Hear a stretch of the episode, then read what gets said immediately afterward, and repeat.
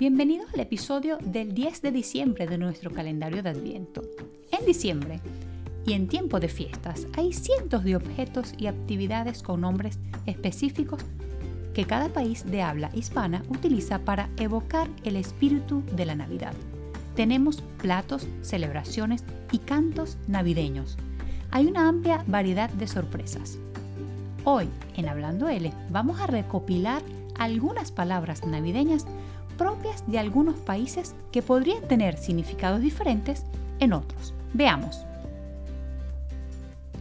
Comenzamos con un dulce, el alfajor. Es un dulce delicioso de origen árabe, pero que también tiene sus variedades en América, sobre todo en Argentina.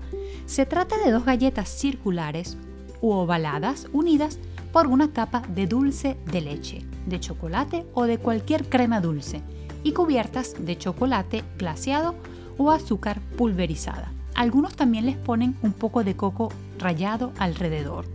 Pero si decimos alfajor en España, sobre todo en Andalucía y Murcia, nos referimos a un dulce cilíndrico y compacto, una especie de masa horneada hecha con pasta de almendras, miel y nueces, que se come sobre todo en Navidad.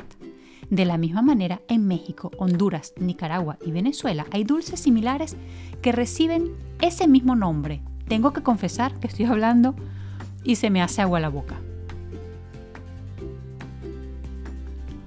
Otro producto típico es la cola de mono o colemono. Es una bebida alcohólica típica chilena con la que se suelen brindar durante las celebraciones. Lleva brandy, aguardiente leche, leche condensada, café y especias como canela, clavos y nuez moscada. Existen muchas teorías con respecto a su nombre. Una, una teoría indica que tiene influencia española porque se encontraba envasado en botellas de anís del mono, un producto catalán. Otros defienden la teoría de que su nombre deriva de la anécdota del expresidente chileno Pedro Montt, que en una de sus giras por Perú su mujer había probado una bebida con leche, clavos y canela y le había encantado. Sucesivamente, en otra de sus giras, pero por Estados Unidos, su esposa preparó la bebida y le añadió aguardiente para celebrar una colección de pistolas Colt que le había regalado en ese encuentro el presidente de Estados Unidos. Y fue así que cuando le preguntaron que cómo se llamaba esa bebida, le dieron el nombre de Colt de Mont, nombre que con el pasar de los años se fue transformando en cola de mono. La última versión del origen del nombre de esta bebida hace referencia a que la bebida es tan fuerte que quien la bebe estará de rama en rama como los monos.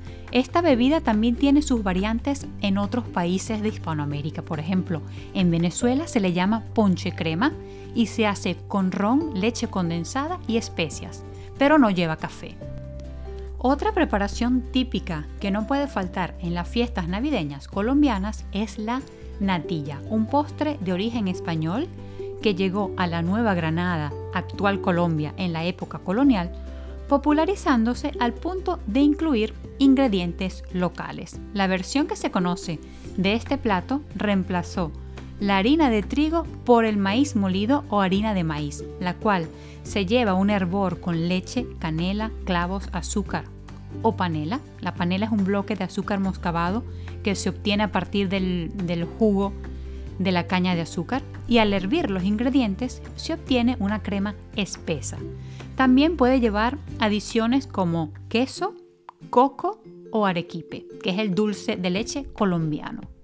En muchas mesas navideñas, sobre todo en España, no pueden faltar los polvorones y los mantecados. Ambos son una mezcla de harina de trigo, azúcar, manteca de cerdo y almendras trituradas con especias. Además, vienen envueltos en papel de seda y son ideales para adornar las mesas navideñas. Como su nombre lo indica, los polvorones al comerlos se deshacen en la boca, o sea, se hace polvo, y esto es porque en la receta llevan menos manteca. Los mantecados son más compactos, son como una bolita de manteca, pero el sabor es muy similar a los polvorones. Los más famosos son los de Estepa, porque en el convento de Santa Clara de Estepa hay referencias que recogen las primeras recetas del siglo XVI, cuando en esta zona había un exceso de producción de manteca de cerdo. Actualmente hay quien los hace también con aceite de oliva para que sean más saludables, pero el sabor no es el mismo. Y es que en Navidad todo es aguinaldo. Esta palabra tiene muchos significados. Un aguinaldo pueden ser un regalo, una paga, un canto, una oración o una planta. Un aguinaldo es un regalo en Navidad o en la fiesta de la Epifanía. Es esa pequeña cantidad de dinero que le suelen dar los abuelos a sus nietos durante las fiestas navideñas. También puede ser cualquier detalle que se compre para no llegar con las manos vacías a cualquier cena navideña que se nos invite. O es la clásica botella de vino o un dulce. No tiene por qué ser costoso.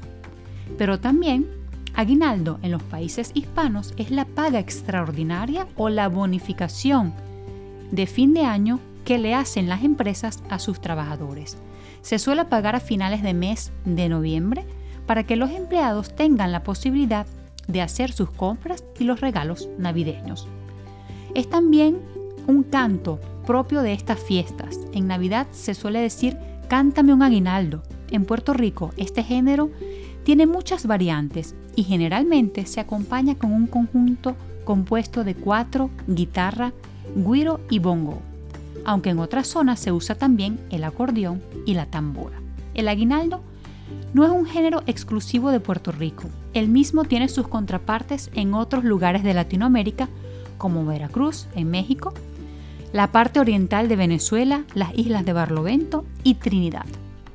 Existe también la misa de aguinaldos, como la misa de gallos, pero con un predominante componente musical. Y en Colombia y Ecuador es una celebración religiosa como tal, me refiero a la novena de aguinaldos. El último significado de aguinaldo es el de la planta tropical, una flor cubana que florece durante la Navidad.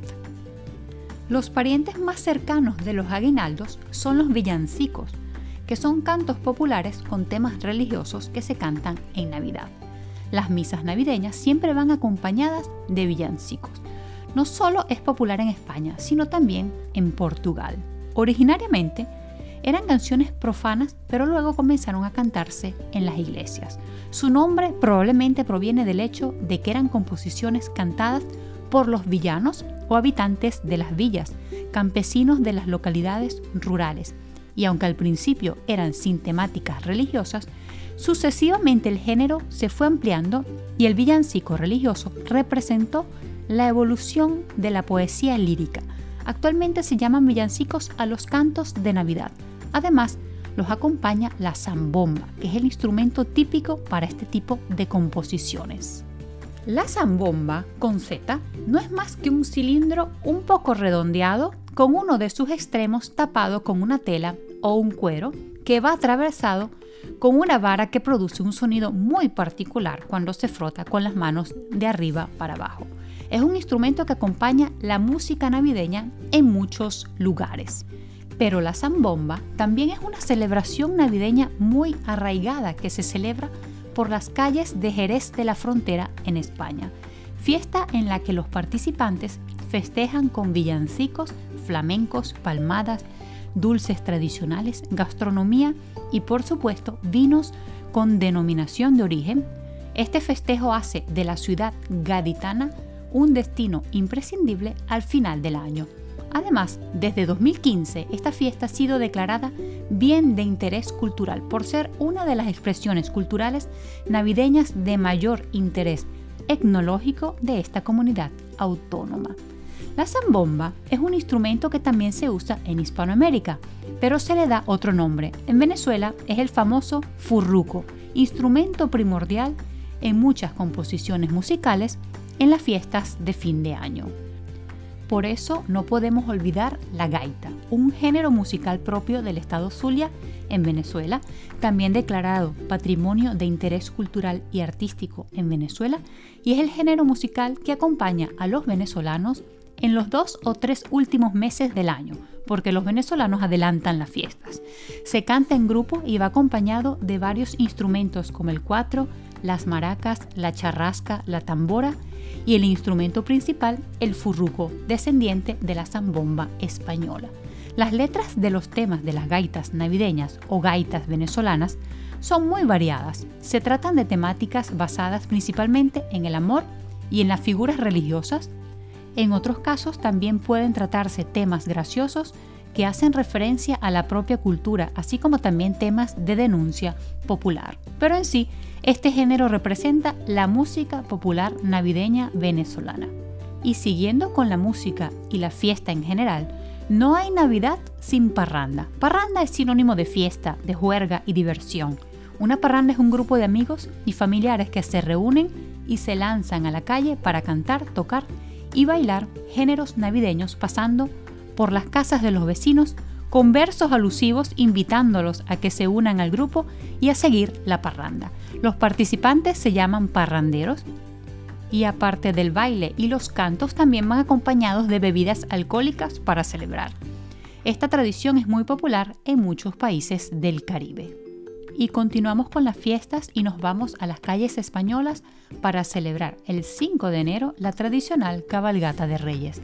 Cada año se celebra la misma tradición unas más tradicionales y otras más modernas, pero son la ilusión de cada niño porque además en la noche entre el 5 y el 6 de enero se esperan los regalos. No pueden faltar los tres Reyes Magos que desfilan en carrozas espectaculares acompañados por pajes, músicos, bailarines y animales. Además, los magos van repartiendo caramelos y los pajes van recogiendo las cartas de los niños.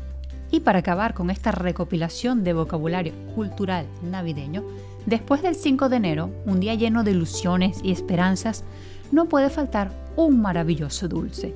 ¿Sabes cuál es? Te lo digo en el episodio de mañana, así que no te lo pierdas, descárgate el calendario de Adviento y sigue hablando él para practicar español. Te deseo una feliz Nochebuena. Chao.